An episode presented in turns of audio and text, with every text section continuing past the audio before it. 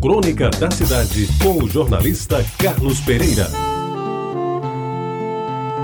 Amigos ouvintes da Tabajara, a folhinha pendurada na parede assinala que segunda-feira da semana passada, dia 7 de outubro, foi o dia de Nossa Senhora do Rosário. Eu que nasci e me criei em Jaguaribe, tenho muito a ver com a Virgem do Rosário, até porque foi na sua paróquia que aprendi a rezar, que ajudei a celebrar a missa e que comecei a namorar, tudo no seu devido tempo, é claro. Neste espaço, Nesta crônica, em anos anteriores, já lhes falei sobre a construção da bela igreja do Rosário. Já lhes contei sobre as minhas peripécias na então famosa festa do Rosário e até já lhes passei minhas participações como coroinha nas missas festivas de Natal e Ano Novo. Tudo isso em torno de Nossa Senhora do Rosário. Pois bem, neste dia, quarta-feira, resolvo descrever como e por que a mãe de Jesus apareceu e tomou a denominação de Rosário. Nome, aliás, muito utilizado hoje em dia para batismo de mulheres de diferentes raças e nacionalidades. A seguir, leio um resumo da história da Virgem Maria, também conhecida como Nossa Senhora do Rosário dos Pretos. Foi no início do século XIII que surgiu na França uma heresia dirigida por dois senhores feudais, da região de Albi, que desejavam impor as suas ideias por meio das armas. Os albigenses, como eram chamados seus sectários, queimavam as igrejas, profanavam as imagens dos santos e perseguiam os católicos, espalhando terror no sul da França.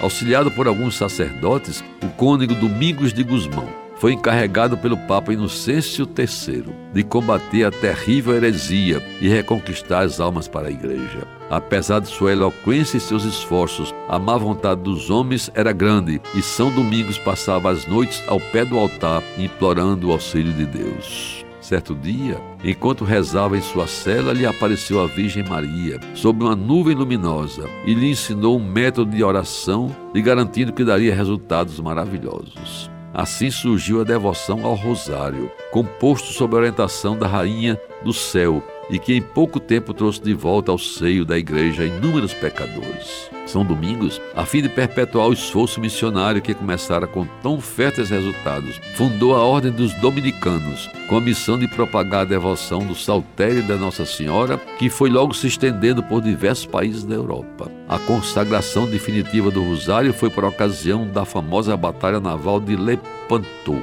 ganha pela cristandade a 7 de janeiro de 1571. Enquanto a armada cristã lutava desesperadamente contra os turcos, o povo em Roma rezava a oração ensinada pela Virgem Maria.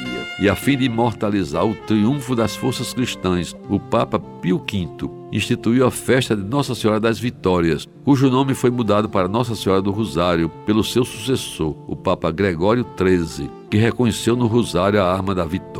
No século XIX, todo mês de outubro foi dedicado pela Igreja Católica a esta piedosa oração. No Brasil, amigos ouvintes, a história mostra que a devoção ao Santo do Rosário foi trazida pelos missionários e logo se espalhou principalmente entre os pretos escravos que nele encontravam as orações mais simples e populares, o Pai Nosso e a Ave Maria. Eles usavam o rosário pendurado no pescoço e depois dos trabalhos do dia se reuniam em torno de um tirador de reza e ouvia-se então no interior das senzalas o sussurrar das preces dos cativos. O texto era toda a liturgia dos pobres, dos que não sabiam ler nem escrever, mas que elevavam sua alma na contemplação dos mistérios da vida de Maria e de seu filho Jesus. A invocação de Nossa Senhora do Rosário é muito divulgada no Brasil, pois existem 113 paróquias a ela dedicadas. Algumas são obras-primas da arquitetura e decoração, em que eu, enquanto outras constituem apenas modestas ermidas brancas de paredes caiadas. Todas, inclusive a nossa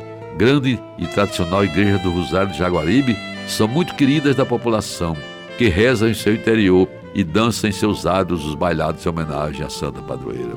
Você ouviu Crônica da Cidade com o jornalista Carlos Pereira.